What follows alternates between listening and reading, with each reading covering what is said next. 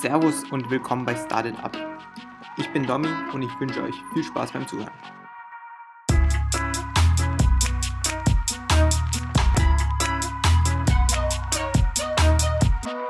Heute zu Gast ist Liliane Ableitner. Liliane promovierte an der ETH in Zürich, gründete anschließend ihr Unternehmen Echnaton und tauchte zusätzlich in der Forbes 30 Under 30 Liste auf.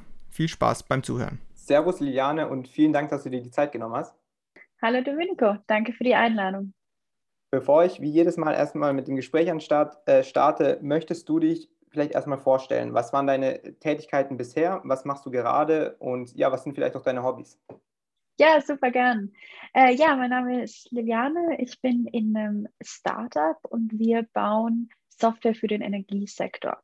Wir sind der Meinung, dass Energie heute kein besonders angenehmes Thema ist. Also die User Experience ist einfach noch sehr schlecht und wir, möchten attraktiver machen und ein bisschen mehr spaßig machen. Zuvor habe ich Wirtschaftsinformatik in Bamberg studiert und bin dann für einen äh, PhD nach Zürich gegangen. Heute bin ich mit ehemaligen äh, Mitstreitern und Mitstreiterinnen aus meinem PhD im Startup und wir haben quasi zusammen gegründet. Genau, und heute lebe ich immer noch in Zürich, äh, zu meinen Hobbys. Ich gehe super gerne in die Berge, wenn ich nicht gerade arbeite. Ich äh, reise sehr gerne. Ähm, ich koche, um mich äh, vom stressigen Alltag irgendwie auszuruhen. Äh, es macht mir sehr viel Spaß. Ja, genau, so viel zu mir. Wohin ging bisher deine schönste Reise? Oh, sehr schwer zu sagen. ähm, nee, es, es kann man nicht äh, sagen. Ähm, die Anden in Bolivien sind wunderschön, aber auch eine gute Pasta in Italien, in einem kleinen Dorf kann super schön sein. Ähm, die Welt ist einfach so vielfältig. Äh, da fällt es mir schwer, einen Favoriten zu haben. Das kann ich nachvollziehen. Vielleicht wollen wir erstmal äh, zurückspulen und zu deiner Studentenzeit kommen. Warum hast du damals äh, deinen Studiengang gewählt und warum hast du in Bamberg studiert? Äh, sehr gute Frage.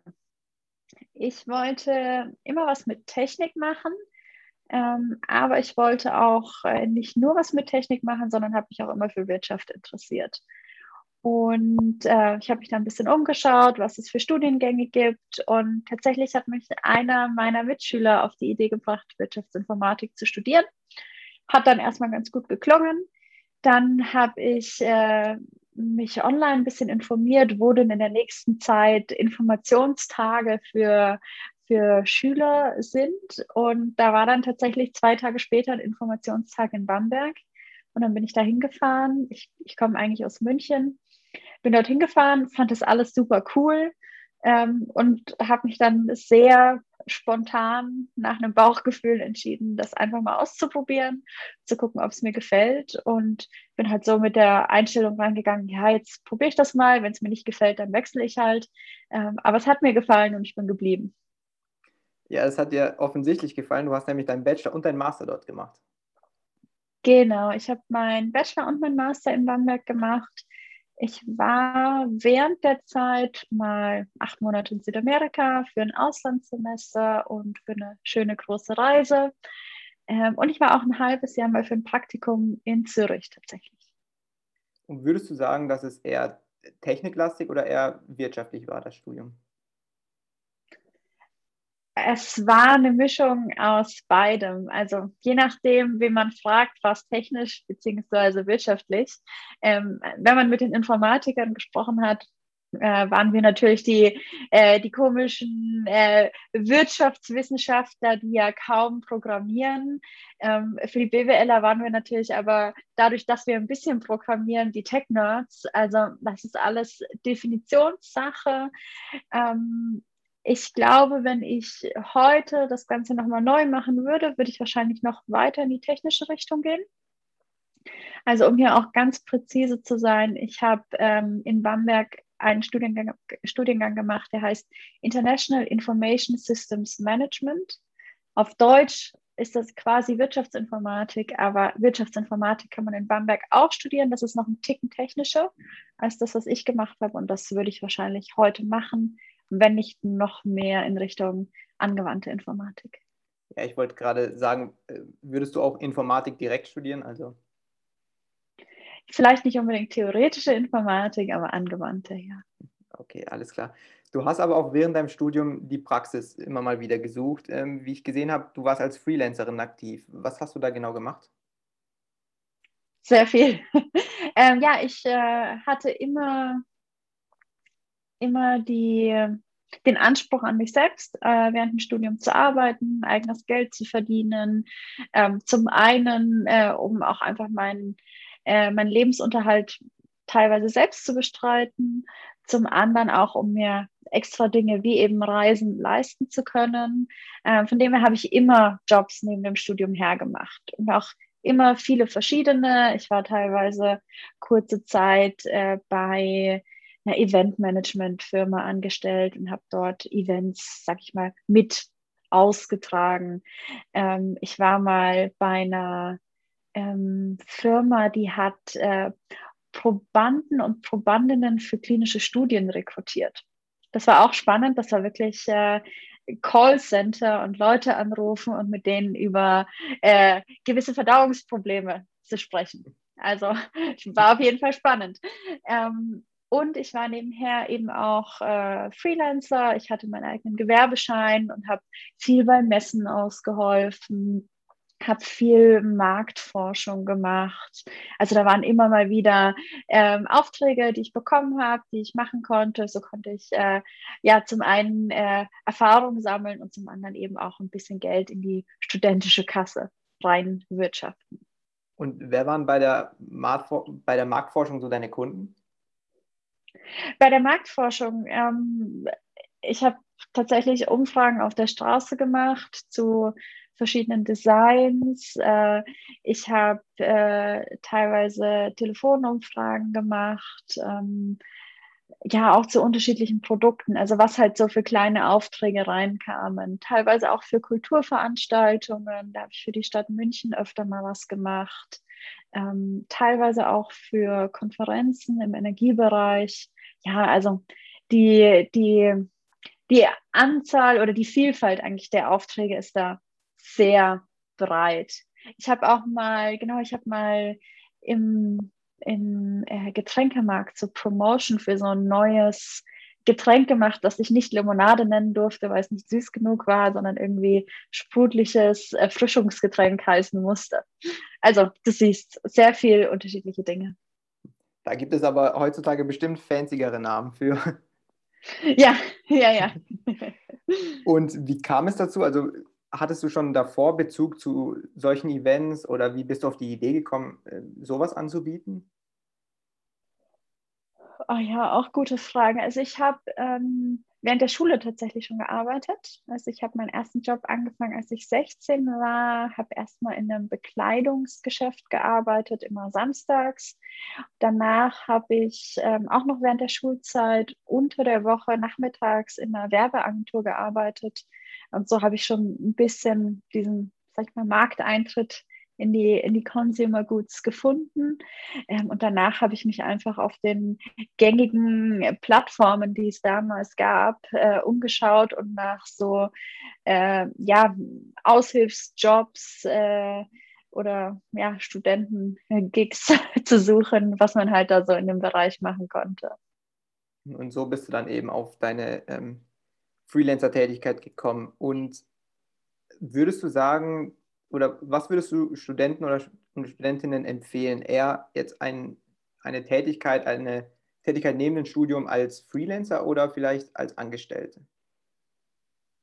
Ach, das ist äh, ganz unterschiedlich. Also ich habe beides parallel gemacht. Ich hatte immer wieder hier einen 400 Euro Minijob äh, und äh, da mal wieder einen Auftrag. Ein Gewerbeschein hast du sehr schnell angemeldet. Das ist ein, ein Gang ins Rathaus äh, und dann hast du deine ein, eigene kleine Minifirma angemeldet. Das empfehle ich jedem, weil dann kannst du einfach Rechnungen ausstellen für irgendwelche Tätigkeiten, wo du mal gebraucht wurdest. Und tatsächlich äh, ist es auch für Firmen ganz cool, wenn sie dich nicht äh, für eine Woche Arbeit anstellen müssen, sondern wenn du ihnen sagen kannst, weißt du was, ich schicke euch eine Rechnung, ist für dich besser, kannst ein bisschen mehr Geld verlangen als bei einem 400-Euro-Job und für die Firma ist es besser, weil es weniger Admin-Aufwand ist. Also von dem her kann ich einen äh, Gewerbeschein nur empfehlen. Gleichzeitig ist natürlich auch cool, längere Zeit bei einer Firma zu bleiben, äh, da ein bisschen Routine zu bekommen, vielleicht auch ein bisschen tiefere Einblicke in, in die Produkte oder Dienstleistungen, die sie haben. Also da gibt es keinen perfekten Weg, aber ich denke, man kann ja auch ein paar parallele Wege gleichzeitig einschlagen. Mhm. Und ich finde aber auch, dass gerade mit einem wirtschaftlichen Background es vielleicht etwas schwieriger ist für ähm, Studierende zu, äh, eine Tätigkeit zu finden, die man als Freelancer anbieten kann.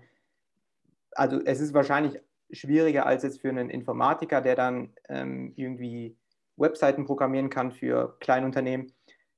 Was würdest du sagen, wie man so am ehesten auf so eine Freelancer-Tätigkeit kommt für sich selbst? Ähm, wie war das vielleicht bei dir? Kannst du dann vielleicht auch daraus ableiten, wie das ähm, so für andere äh, passieren kann?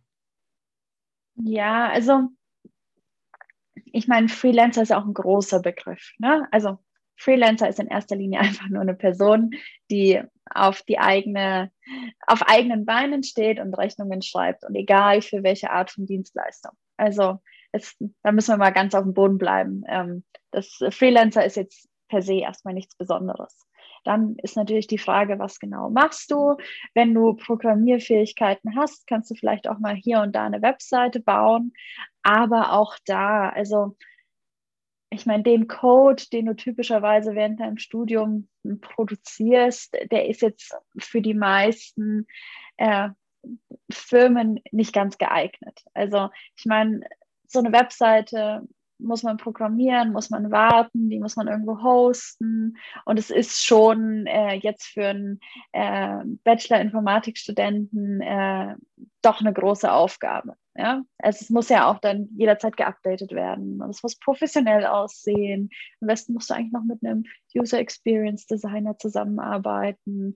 Also auch Informatiker machen Studentenjobs wie andere. Ne? Da gibt es halt alle möglichen Plattformen. Äh, wir hatten zum Beispiel auch eine in Bamberg, wo halt diese ganzen Jobs gepostet wurden und dann ist da immer irgendwo eine Randnotiz. Äh, Personen mit Gewerbescheinen werden bevorzugt oder so, weil das halt dann wieder weniger Admin-Aufwand für sie ist.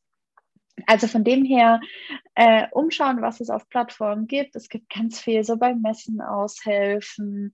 Ähm, dann gibt es vielleicht auch mal ein bisschen so in die Richtung ähm, ähm, so Events, äh, sag ich mal, mit austragen. Ich habe zwischenzeitlich mal ganz kurz für so ein Loka für eine Lokalzeitung gearbeitet und da ein bisschen in InDesign äh, Anzeigen platziert oder angeordnet. Also da gibt es enorm viele unterschiedliche Sachen. Man muss sich da durch die Plattform durchschlagen und auch ein bisschen erkennen, was einem jetzt besonders Spaß macht und äh, was vielleicht auch am Ende des Tages einfach nur Geld bringt. Hm. Du hast auch ähm, ja richtigerweise gesagt, äh, als Freelancer ist man jetzt erstmal ähm, kein Entrepreneur oder so. Äh, das ist jetzt nichts Besonderes. Nichtsdestotrotz würde ich sagen, dass es ein Schritt in die Selbstständigkeit ist ähm, und man da vielleicht auch so erste Erfahrungen sammelt, wie man sich selbst manage, managen muss, wie man Aufträge managt und wie man dann auch letztendlich Rechnungen schreibt. Ich meine, das ist jetzt auch nicht ähm, so, ähm, so einfach. Da muss man sich auch vielleicht ein bisschen einlesen. Also man wird dann, was das angeht, auf jeden Fall schon mal äh, für die Selbstständigkeit vorbereitet. Absolut, äh, da hast du natürlich komplett recht. Also du, du stehst auf eigenen Beinen, du musst dich selbst organisieren, du musst um dich um Aufträge bemühen, äh, weil die kommen nicht unbedingt auf dich zu, sondern du musst dich schon auch bemühen. Du musst danach dein Geld eintreiben, die Rechnungen schreiben und dann beginnt es halt alles wieder von vorne. Also du brauchst enorm viel Eigenmotivation, äh, Zielstrebigkeit, auch Organisationstalent und das brauchst du natürlich dann als Entrepreneur auch, wenn du mal wirklich eine, eine richtige Firma gründest. Ja. Und aus deiner Studentenzeit lässt sich ja generell eigentlich raushören, dass du sehr früh selbstständig sein wolltest. und da quasi schon ein bisschen vorhersehen konnte, dass du vielleicht später etwas Eigenes gründen möchtest. Äh, stimmt das so? Wolltest du schon relativ früh, hattest du schon früh die Idee, später mal selbst etwas zu gründen? Ja, ähm, während meinem Studium war mir das äh, nicht ganz so bewusst. Also wenn ich jetzt heute zurückdenke, ist mir schon irgendwie klar, ah ja, stimmt, damals hast du mal hier drüber nachgedacht und mal darüber. Ich glaube, ähm, ganz konkret hatte ich mal eine Idee, die ich mal so einen halben Tag verfolgt habe und dann fallen gelassen habe, äh, weil ich festgestellt habe, ist wohl doch nicht so der Markt. Ähm, ich konnte mir tatsächlich als Jugendliche immer mal wieder vorstellen, was eigenes zu gründen. Also da hat mich das wirklich sehr fasziniert. Während dem Studium äh, hatte ich dann eher äh, andere Prioritäten, aber die Idee war immer irgendwo im Hinterkopf und äh, für mich war aber auch ganz klar, also wenn, dann muss ich eine gute Idee haben und wenn, dann brauche ich auch äh, ein gutes Team, weil alleine hältst du das nicht durch. Also du brauchst einfach Leute, die dich unterstützen. Ihr müsst gemeinsam am gleichen Seil ziehen und irgendwie diesen Kahn in Bewegung kriegen. Und da ist es schon gut, wenn man nicht alleine ist. Also nicht nur vom, vom Workload her, sondern vor allem auch so vom, vom Mentalen her. Man muss sich gegenseitig aufbauen, unterstützen, gut zureden, Feedback geben, auch mal Lob äh, verteilen, auch mal Kritik verteilen, wenn es angebracht ist, aber man ist da einfach in dem Boot äh, gemeinsam. Du sagst, als Jugendliche hast, hattest du besonders den Gedanken, später mal selbst was zu gründen und während der äh, Studienzeit ist es dann eher zurückgegangen. Würdest du sagen, dass es auch ein bisschen an dem Umfeld lag? Absolut, ja, absolut. Also ähm, ich war auf einem Wirtschaftsgymnasium in München und man kann schon sagen, dass dort einige der, der Mitschüler und Schülerinnen äh, aus Familien kamen, äh, die oft, sage ich mal, eigene Unternehmen hatten. Und ich hatte schon das Gefühl, dass da, do, damals dort ein bisschen so der Spirit geherrscht hat, so was eigenes zu gründen ist cool äh, eigene Unternehmen aufzubauen, ist äh, super. In der Uni hatte ich dann einfach ein bisschen ein anderes Umfeld. Also ich habe äh, tatsächlich auch in meinem Freundeskreis gar nicht so viele Freunde gehabt, die jetzt äh, das gleiche studiert haben wie ich, sondern ich hatte einen sehr bunten Freundeskreis und da hatte man einfach andere Prioritäten. Ähm, da war man auch viel, ja, viel freier irgendwie und hat das Leben nicht so durchgetaktet, sondern in den Tag gelebt. Ähm, ich äh, habe es dann trotzdem noch alles ganz gut auf die Reihe gebracht, das Studium durchzuziehen, gleichzeitig Geld zu verdienen äh, und halt auch mein, mein Studentenleben in Bamberg mitzunehmen. Ähm, das war äh, eine super schöne Zeit, die ich nicht missen möchte, aber tatsächlich so an was eigenes gründen habe ich in der Zeit eher selten gedacht würdest du rückblickend dann auch sagen, dass du vielleicht zumindest etwas anders gemacht hättest, dass du vielleicht auch während oder neben dem Studium dich auch mit anderen unterhalten hättest, vielleicht in bestimmten Initiativen aktiv äh, geworden wärst? Ähm, ja, das also äh, wäre wahrscheinlich schon keine schlechte Idee gewesen. Also ähm, während dem Studium hat man viel Zeit und ich glaube, dass man während dem Studium auch wirklich schon sehr coole Sachen gründen kann. Das Schöne ist halt, äh, du brauchst kein Kapital während dem Studium. Äh, also du kannst äh, nebenher das Projekt verfolgen und schon mal einen Grundsockel legen. Das ist eigentlich äh, die perfekte Gelegenheit. Ähm, habe ich damals leider nicht gemacht. Klar, würde ich wahrscheinlich heute ein bisschen anders machen, aber trotzdem bin ich mit den Entscheidungen, wie ich sie getroffen habe, auch im, im Nachhinein happy. Also ich hatte eine gute Zeit und habe jetzt viel Energie für eine neue Etappe wer weiß, wie es gewesen wäre, wenn ich das damals schon gemacht hätte, ob ich dann heute eher müde wäre und mir denken würde, die Studentenzeit hätte ich anders einsetzen sollen. Man weiß es nie genau. Ähm, aber klar, wenn man sich dafür interessiert und wenn man Zeit übrig hat, sowas auch jetzt neben dem Studium schon nebenbei zu machen, das ist eine super Idee. Hm. Du warst ja auch ähm, dann später an der ETH.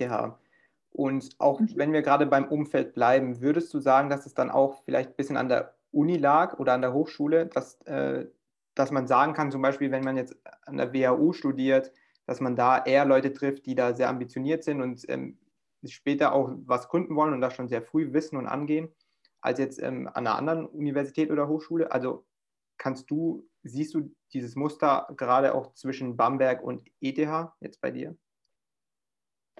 Ähm, ja, das Muster sehe ich absolut. Also ich sehe das äh, Muster nicht zwischen Bamberg und ETH, sondern ich würde das Muster jetzt zwischen einer, einer Studentenstadt wie Bamberg, die einfach sehr durchmischt ist von den Studiengängen her, ähm, da sehe ich schon einen klaren Unterschied zu einer, ähm, zu einer Uni wie der WHU. Also das ist einfach anders. Das, das kann man schon so sagen. An der ETH selbst haben wir halt eher wieder die Techies, äh, die womöglich eigentlich gar nicht so drüber nachdenken, was eigenes zu gründen. Äh, weil da ist man einfach fokussiert auf Technologie und ob und wie man jetzt damit Geld macht, ist äh, vielen von den Techies einfach wirklich egal. Also ähm, da geht es viel mehr um die technische Faszination, verrückte Dinge zu machen. Und man muss auch ganz oft sagen, ähm, der eigentliche Value, der dann geschaffen wird, steht da gar nicht so im Zentrum, sondern eher so, ich habe diese Technologien zur Verfügung und wenn ich die jetzt so und so miteinander verknüpfe, dann kann ich das und das. Aber ob das jetzt ein echter Nutzer oder eine echte Nutzerin jemals im Alltag brauchen wird, ist auch manchmal nebensächlich. Ja, ich habe äh, diesen Eindruck habe ich tatsächlich auch, dass äh, diese, ähm, diese Leute mit technischem Hintergrund sehr lösungsorientiert rangehen wenn sie eine Gründung machen und jetzt gar nicht so an das Business an sich denken, sondern einfach diese Technologie sehen und daran Spaß haben zu arbeiten und das dann eben quasi mehr oder weniger aus Zufall dann äh, zu einem Business wird, weil dann eben andere äh, Leute darauf aufmerksam werden. Und das finde ich eigentlich ähm, sehr fas faszinierend. Ähm, du hast an der ETH dann dein PhD gemacht. Das, das was ich jetzt lesen konnte auf, äh, auf LinkedIn, klang sehr technisch. Äh, möchtest du vielleicht erklären, um was es da ganz grob ging? Ja, genau. Vielleicht müssen wir da ähm, nochmal einen Schritt zurück nach Bamberg gehen. Also ich habe mich äh, schon während dem Bachelorstudium eigentlich dann immer auf äh, Consumer Technology äh, fokussiert und als Anwendungsbereich den Energiebereich äh, mir herausgesucht. Also es ging praktisch darum, wie und mit welcher Technologie kann ich die Bevölkerung motivieren, energieeffizienter zu leben oder vielleicht mal darüber nachzudenken, eine Solaranlage, also eine Photovoltaikanlage zu installieren. Das habe ich während meinem Bachelor schon gemacht, habe meine Bachelorarbeit darin geschrieben, äh, habe das Thema im Master wieder aufgegriffen und bin dann eben danach an die ETH Zürich gegangen, um hier zu doktorieren, wie man in der Schweiz sagt. Ähm, hier war ich dann an einem Lehrstuhl. Der Lehrstuhl ist sehr interdisziplinär. Also unser Professor ähm, geht eigentlich meistens so vor, dass er ähm, ein Informatiker, ein Maschinenbauer, ein Elektrotechniker am besten möglich mit einem Psychologen, einer Psychologin ähm, zusammenbringt auf einem Projekt. Also es geht praktisch wirklich darum, die unterschiedlichen, unterschiedlichen Fachgebiete ähm, auf einem Projekt zu bündeln und dann äh, ein, ein Tech-Produkt zu bauen, äh, ins Feld zu werfen und zu evaluieren. Also es ist äh, sehr angewandt, äh, wirklich super cool. Die einen haben äh, haben Conversational Agents, also Chatbots im, äh, im Gesundheitsbereich gebaut. Die nächsten haben äh, Apps in der äh, Versicherungsbranche gebaut. Und wir ähm, oder mein Team und ich, wir haben uns mit Anwendungen im Energiebereich beschäftigt ähm, und haben dann äh, auch auf dem großen Forschungsprojekt, wo ich war, haben wir eine Energiegemeinschaft gebaut. Eine Energiegemeinschaft ist im Endeffekt ein Zusammenschluss von Haushalten und die können untereinander Solarstrom handeln. Also man kann sich das so vorstellen, du Domenico, du bist äh, Student, äh, lebst äh, in, einer, in einer Mietswohnung, hast jetzt kein eigenes Dach, also nicht die Möglichkeit, eine ähm, Photovoltaikanlage zu installieren, aber du willst trotzdem äh, bei der, zur Energiewende beitragen und du kannst jetzt aus deiner Nachbarschaft von der netten äh, Einfamilienhaussiedlung äh, gegenüber der Straße kannst du jetzt Solarstrom kaufen. Und äh, in der Nachbarschaft gibt es halt womöglich Haushalte, die haben eine Photovoltaikanlage installiert. Und da produziert man typischerweise mehr Strom, als man braucht tagsüber. Und äh, dann geht es immer darum, was mache ich mit dem überschüssigen Strom? Und den könnten Sie jetzt dir verkaufen. Und ja, wir haben eine technische Lösung dafür gebaut, einen Prototypen, äh, der sogenanntes Peer-to-Peer-Trading ermöglicht. Das heißt, wir matchen dich dann immer alle 15 Minuten mit einem anderen Haushalt, errechnen eine Energietransaktion, geben dir noch einen äh, dynamischen Energiepreis dazu und ähm, verrechnen das alles im Hintergrund und du im Vordergrund bekommst eine App und kannst da ein bisschen mitverfolgen, ähm, wie, wie grün dein Energieverbrauch ist, äh, wie lokal du dich versorgen kannst, wie viel oder was das jetzt für eine Auswirkung auf dein CO2, äh, auf deine CO2-Emissionen hat. Und die App, die habe ich in einem Forschungsprojekt konzipiert und programmiert und dann mit äh, Haushalten getestet. Und meine heutigen Mitgründer haben sich dann ein bisschen mehr mit der Technik beschäftigt. Also meine eine Mitgründerin hat die ganzen Algorithmen im Hintergrund geschrieben, die dann die Transaktionen berechnet haben. Also das ist technisch schon wirklich komplex. Und mein Mitgründer hat ähm, die ganze Softwarearchitektur gebaut und hat sich darum gekümmert, dass die ganze Plattform aufgezogen wurde. Krass, ja, das klingt äh, sehr interessant, aber auch sehr komplex. Also ich kann mir auch, ich habe gar keinen Ansatz, ähm, mir vorzustellen, wie man das dann ganze technisch umsetzt, aber ich glaube, äh, deshalb hat man da auch äh, für doktoriert, weil das äh, sicherlich nicht so einfach ist zu verstehen. Ich möchte, äh, weil das ja wahrscheinlich auch Basis für dein äh, Startup jetzt ist ähm, oder war, möchte ich aber erstmal nochmal zu deiner PhD-Zeit kommen und da, du hast erzählt, ihr wart in einem sehr interdisziplinären Team. Und das ist eigentlich sehr interessant, weil man ja auch sagt, auch in der Wissenschaft mehr oder weniger, dass ähm, man, wenn man mit Leuten zusammenarbeitet, die anders denken oder anders sind, dass man da auf ähm, bessere Ideen stößt, auf andere Ideen stößt und einfach seinen eigenen Horizont auch erweitert. Würdest du das so bestätigen? Ja, zu 100 Prozent, ja. Und woran hast du das so konkret gesehen? Und fällt dir da ein Beispiel ein? Oder?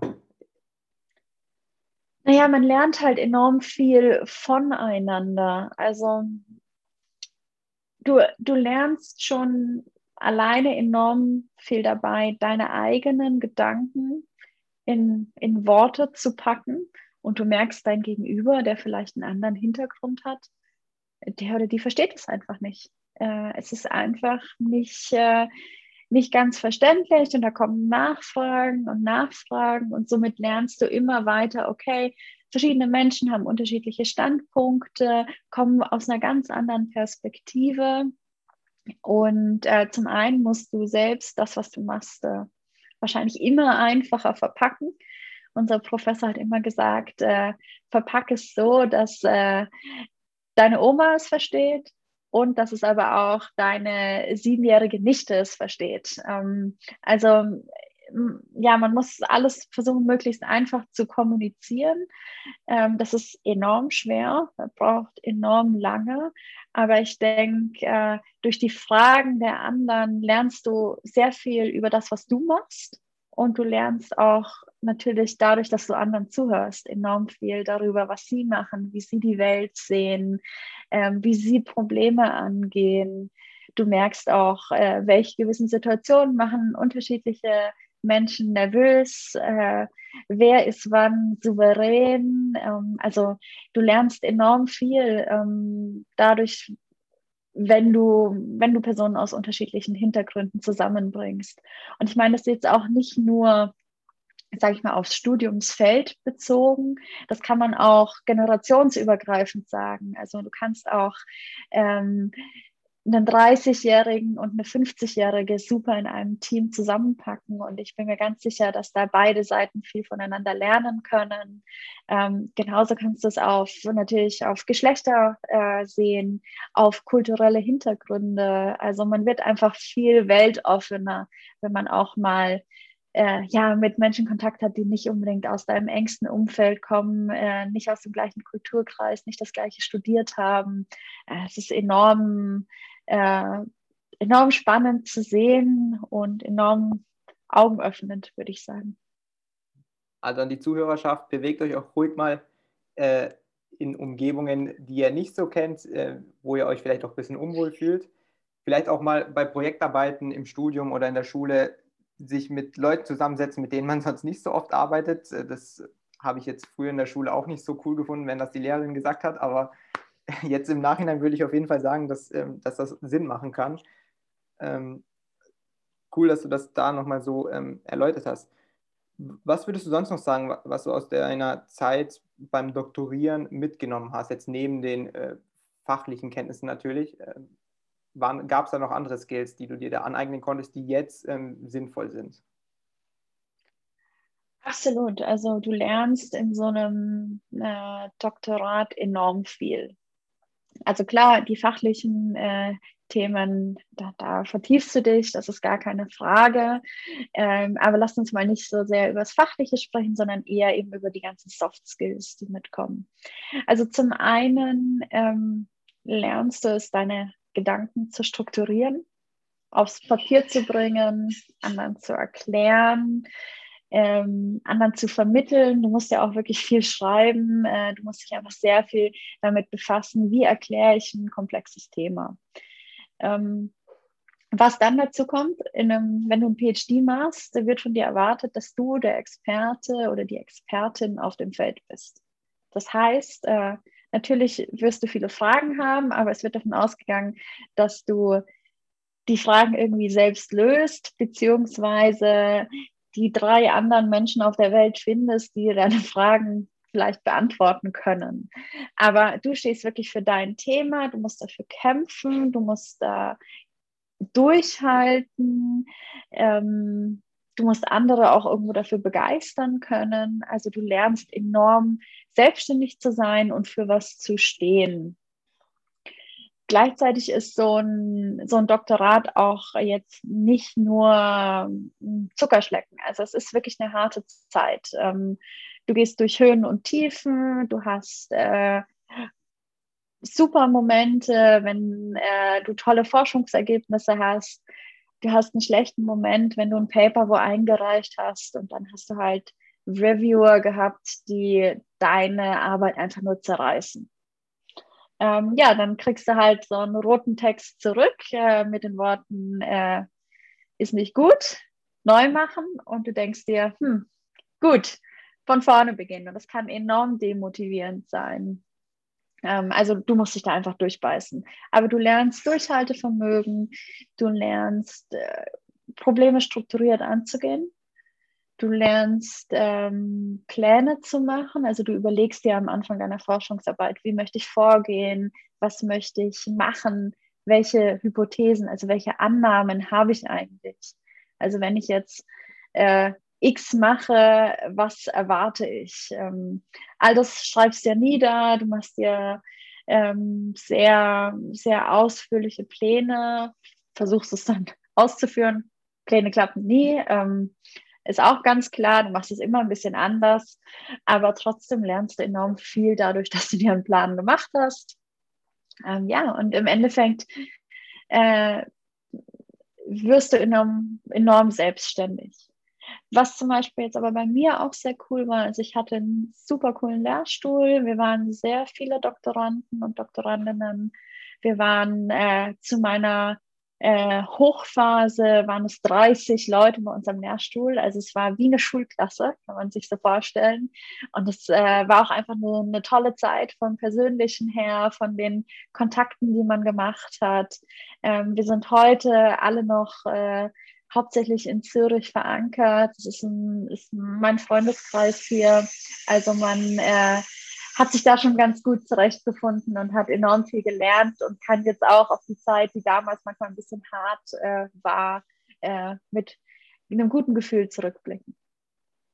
Cool. Äh, abschließend zu deinem, äh, zu deinem Doktorat habe ich noch die Frage, und das habe ich mich gefragt, als ich mich hier so ein bisschen darauf vorbereitet habe. Du mhm. warst während deinem Studium sehr oft in der Praxis, hast sehr viel auch gearbeitet nebenbei, hast dich aber trotzdem dazu entschlossen, wieder zurück in die Forschung zu gehen ähm, und in die Theorie, anstatt vielleicht direkt nach deinem Master zu sagen, okay, ich gründe jetzt was oder so. äh, bist du trotzdem nochmal zurück und in die Forschung und hast, äh, hast dir die Theorie weiter anschauen wollen. Äh, wie kam das? Sehr gute Frage. Da hast du was äh, in meinem Lebenslauf entdeckt, was nicht so geradlinig ist. Frage. Ähm, manchmal gibt es halt auch Zufälle im Leben. Ne? Ähm, ja, manchmal ergeben sich Dinge anders, als man sich das vorgestellt hat. Ähm, ja, wie, wie, kam ich, äh, wie kam ich überhaupt auf die Idee, ein PhD zu machen? Ähm, ich bin durch mein Praktikum damals in Zürich, war ich schon mit dem Lehrstuhl, äh, sage ich mal, äh, verbandelt. Also ich habe äh, den Lehrstuhl damals schon kennenlernen dürfen und ähm, dann gab es halt eine freie Stelle und dann ähm, ja, hat man mich halt gefragt, ob ich mir das überlegen könnte, äh, ob ich mir das vorstellen könnte, so rum. Und dann habe ich mir das lange überlegt, äh, kann ich mir das vorstellen, kann ich mir das nicht vorstellen. Ähm, aber es war auch einfach ein sehr attraktives Angebot. Ähm, ich meine, die ETH ist einfach eine Top-Universität. Ich wusste, das ist ein super Lehrstuhl. Ich wusste, dass der Lehrstuhl sehr angewandt ist und eher so ein Produktentwicklungslehrstuhl ist. Also ich wusste schon, dass es jetzt nicht äh, 100 Prozent äh, Grundlagenforschung und Theorie ist, sondern ich wusste schon, dass man dort Dinge baut, ins Feld wirft und dann viel so Akzeptanzstudien macht. Und das war mir dann angewandt genug, um, um das zu machen. Ähm, aber klar, ähm, ist jetzt vielleicht, wenn man sich meine, meine, ähm, meine ehemaligen Jobs anschaut, nicht das Gradlinigste. Ich möchte es aber nicht missen. Und ich glaube, das ist auch das, äh, oder da wären wir wieder ein bisschen beim Thema, auch mal was anderes machen, mal woanders reinschnuppern und Erfahrungen sammeln. Und danach kann man dann immer noch bewerten, ob das jetzt gut oder schlecht war. Aber gelernt hat man auf jeden Fall viel. Okay, ähm, jetzt zum letzten Punkt. Ähm, auf Basis deines Doktorats hast du ja dann dein Startup, so jetzt muss ich das wieder aussprechen. Ähm, Echnaton. Echnaton, genau, so. Das hast du dann gegründet. Also das war auch die Basis zu deiner Idee. Deshalb würde ich jetzt gar nicht wie sonst fragen wollen, wie es zu der Idee kam, sondern eher, wie kam dann der Business-Gedanke? Also ähm, man hat ja da geforscht und wie kam es dann dazu, dass man sich dazu entschlossen hat, das Ganze zu äh, monetarisieren vielleicht? Ja, ähm, da muss man auch wieder ein bisschen überlegen, aus welcher Richtung wir kamen. Also ETH Zürich, super technisch, 2017 riesen Blockchain-Hype, also ich meine, heute 2021 ja wieder, aber es war jetzt auch drei Jahre recht still. Äh, damals äh, großer Blockchain-Hype und es ging einfach darum, können wir mit Blockchain im Energiesektor was machen? Ähm, ja, Peer-to-Peer-Trading, äh, Microgrids sind das Thema schlechthin. Lasst uns da was machen. Und dann waren wir mehrere Doktoranden auf dem Team, haben da Code produziert, haben Prototypen gebaut und wir haben recht schnell festgestellt, ja gut, technisch möglich ist das, aber was ist der Nutzen? Wem nutzt das was? Wer ist am Ende des Tages äh, die Person, die das Produkt nutzt, äh, gerne nutzt, daraus irgendein, äh, irgendein Value auch hat? Ähm, und das war dann auch ein bisschen der Teil, der mich während dem äh, PhD sehr viel beschäftigt hat. Also ich habe mich dann mit den Haushalten auseinandergesetzt und warum nutzen die unser Produkt? Wieso sind die fasziniert davon? Ähm, es war auch so, als wir damit begonnen haben, äh, ich kann mich noch heute erinnern, wir hatten unser Kick-Off-Meeting. Es war, waren so circa 20 Personen aus der Schweizer Ener Energiebranche mit dabei. Also es waren viele Forscher, aber es waren auch ein paar externe Industrie. Ähm, äh, Industriemitglieder dabei und die haben uns einfach gesagt, Energiegemeinschaften, das braucht keiner, lasst es einfach sein, macht euch nicht die Mühe. Da waren wir ein bisschen demotiviert, haben es aber trotzdem gemacht, haben unsere Technologie gebaut, haben die im, dann wirklich ins Feld geworfen. Und als wir selbst bei uns im Backend gesehen haben, wie oft die Haushalte das genutzt haben, waren wir erstmal baff. Und wann immer wir die Zahlen äh, dann Experten und Expertinnen aus der Energiebranche gezeigt haben, waren die auch baff. Und dann haben wir halt gemerkt, okay, also irgendwas ist da dahinter und die Haushalte finden das irgendwie cool, ihre Energiedaten zu sehen. Die finden das cool, zu so einer Gemeinschaft zu gehören und so dieses Prinzip, wir sind selbstständig, wir produzieren Strom hier bei uns in der Nachbarschaft und wir verkaufen uns den gegenseitig. Alles voll automatisiert, ich muss mich um nichts kümmern, aber trotzdem zu wissen, ich mache was Gutes für die, für die Gesellschaft, äh, für die Gemeinschaft ähm, und ja, so für die Nachhaltigkeit, also die Energiewende voranzutreiben. Das hat für die Haushalte einfach einen großen Nutzen gehabt. Und das war dann auch irgendwann so der Punkt, an dem wir dann uns so dachten, okay, wir können das technisch. Ähm, anscheinend äh, macht es äh, einigen Personen Spaß, das Ganze zu nutzen. Jetzt müssen wir uns überlegen, ob wir damit auch eines Tages Geld verdienen können. Ähm, und dann würden wir gründen. Und so äh, ja, kamen dann die Ideen. Wir hatten natürlich auch ein paar, ähm, paar Menschen auf dem Weg, die uns tatkräftig unterstützt haben und uns auch die Gründung sehr nahegelegt haben. Und ja, so haben sich dann die Ideen irgendwie geformt. Und dann äh, hast du halt den einen Entscheidungspunkt, nämlich im Endeffekt, äh, wenn du deinen PhD abschließt, äh, musst du dich entscheiden, suchst du dir jetzt einen neuen Job oder versucht, versucht man das Ganze mit dem Startup mal. Und dann, ja, haben wir uns halt ein paar Mal getroffen und irgendwann war es dann so, okay, jetzt äh, Vollgas rein, jetzt probieren wir das. Ähm, wir geben dem jetzt eine gewisse Zeit und äh, dann können wir immer noch einen Job auf dem Markt suchen. Und ja, an dem Punkt sind wir heute immer noch. Ähm, ja, mittlerweile ist das Ganze natürlich äh, deutlich äh, verpflichtender geworden als vor eineinhalb Jahren, wo man sich irgendwie zweimal die Woche getroffen hat und äh, Konzepte erstellt hat. Heute ist das Ganze natürlich mehr als ein 100%-Job. Darüber brauchen wir nicht sprechen. Aber natürlich sind wir auch viel weiter und wissen, warum wir das gemacht haben. Wir haben enorm viel in den letzten eineinhalb Jahren gelernt. Ich hatte enorm viel Spaß äh, und bin auch einfach stolz auf das, was wir geleistet haben. Und äh, ich weiß nicht, ob ich in der Firma, ähm, in der Firma wäre es bestimmt auch cool gewesen. Also ich hätte auch super Erfahrungen gemacht, aber wahrscheinlich hätte ich weniger von diesem direkten Feedback bekommen, ob jetzt, ähm, welchen Beitrag jetzt wirklich meine Arbeit hier gemacht hat. Und das spürt man im Startup sehr schnell. Im Positiven wie im Negativen. Ja, und das ist auch ein klassisches Beispiel von, ich habe ein Problem entdeckt oder ich habe also ich habe mir Wissen irgendwie angeeignet, habe da äh, Mehrwert entdeckt und möchte das dann äh, monetarisieren und man geht kommt gar nicht so von der Business-Seite, wie wir das vorhin auch erwähnt haben und man denkt sich jetzt nicht, ich will Geld machen, wie kann ich Geld machen?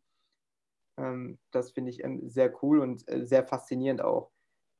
Jetzt sieht man dann auch, und das möchte ich jetzt auch zum Schluss ansprechen, in deinem LinkedIn, dass du in in der Forbes 30 Under 30 Liste auftauchst.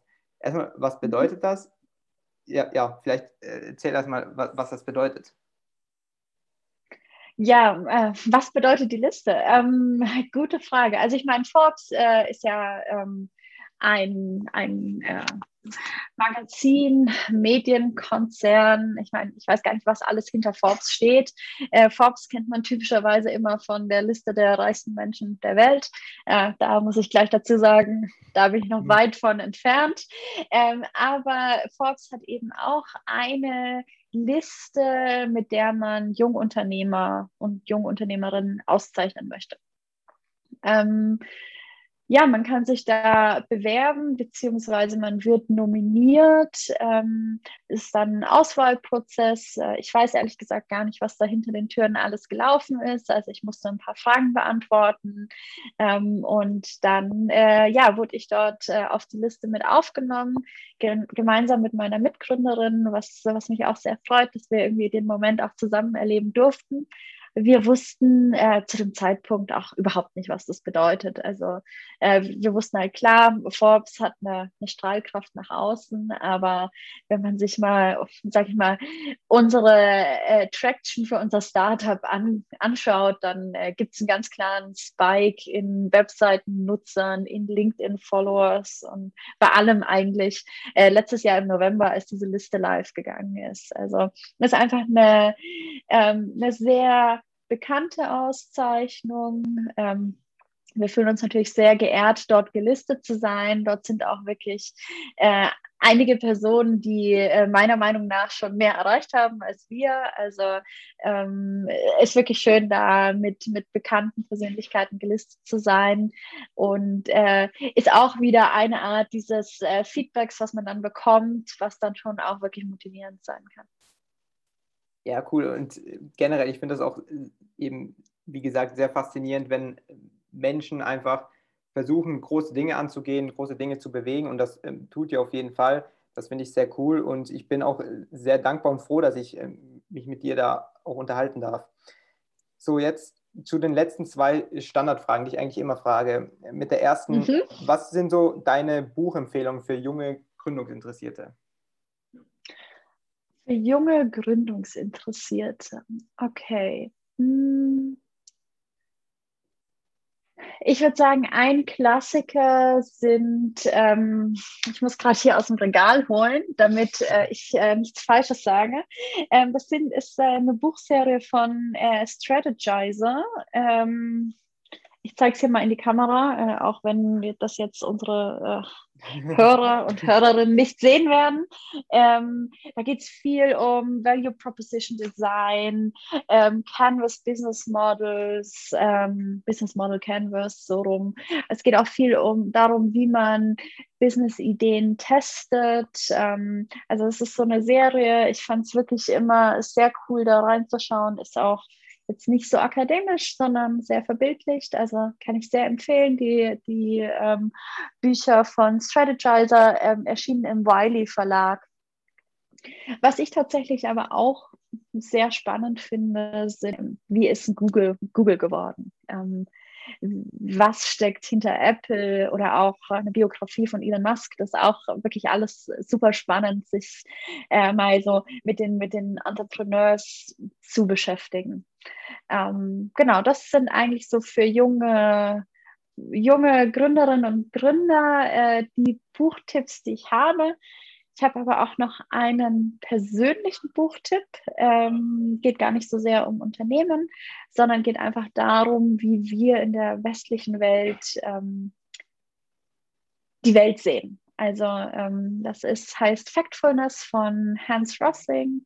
Ähm, er war ein schwedischer Professor, ist leider vor zwei, drei Jahren verstorben an Krebs, aber er hat ähm, hat es enorm drauf, die Welt in Daten zu beschreiben. Und er zeigt halt auch einfach auf, dass wir jetzt aus Deutschland kommend oder ich sag mal in Europa sitzend, viele Sachen, die wir in der Schule lernen, alle Leute in Afrika haben Hunger, das stimmt einfach heutzutage nicht mehr. Also gut, vielleicht ist jetzt durch Corona das Ganze wieder schlimmer geworden, ja, aber er zeigt einfach auf, wie die Welt äh, mit den neuesten Daten wirklich gelesen werden kann. Und ich finde das eigentlich ein sehr hoffnungsstiftendes Weltbild, das er vermittelt. Ja, das waren äh, viele und auch ähm, gute Buchtipps. Die allerletzte Frage. Was, welche ein bis zwei Sätze würdest du deinem 22-jährigen Ich heute mitgeben? Uh, da bestimme ich aber ähm, auf dem kalten Fuß, äh, oder wie sagt man das? Ähm, meinem 21-, 22-jährigen Ich würde ich wahrscheinlich mitgeben, mehr zuzuhören, mehr überall offene Ohren zu haben, mehr aufzunehmen, was um mich herum passiert ähm, und auch in Gesprächen Gesprächen äh, sich mehr in die Situation der, des Gesprächspartners oder der Gesprächspartnerin einzufinden und zu verstehen, was, was ist eigentlich die Motivation des Gesprächspartners oder Gesprächsnehmers in dem Moment. Also ich glaube, das würde ich äh, mir selbst damals äh, als Tipp geben. Ja, wie immer ist das dann auch ähm, das, der Schlusssatz. Ähm, das war auch wieder ein äh, sehr guter Schlusssatz ähm, nochmal, ich möchte mich äh, bei dir bedanken, Liliane, äh, für deine Zeit und für das interessante Gespräch, für die interessanten Insights. Wirklich sehr faszinierend und ich wünsche euch weiterhin alles Gute und ja, ähm, hoffentlich bis bald wieder. Vielen Dank, Domenico. Danke für die Einladung. So, das war's mit der Folge. Vielen Dank fürs Reinhören. Ich hoffe, ihr konntet was mitnehmen. Schreibt mir auch gerne euer Feedback auf äh, LinkedIn, Instagram oder sonst wo. Würde mich auf jeden Fall sehr freuen und wäre sehr hilfreich. Ansonsten würde ich mich auch wieder freuen, wenn ihr beim nächsten Mal wieder einschalten würdet. Vielen Dank und ja, bis denne.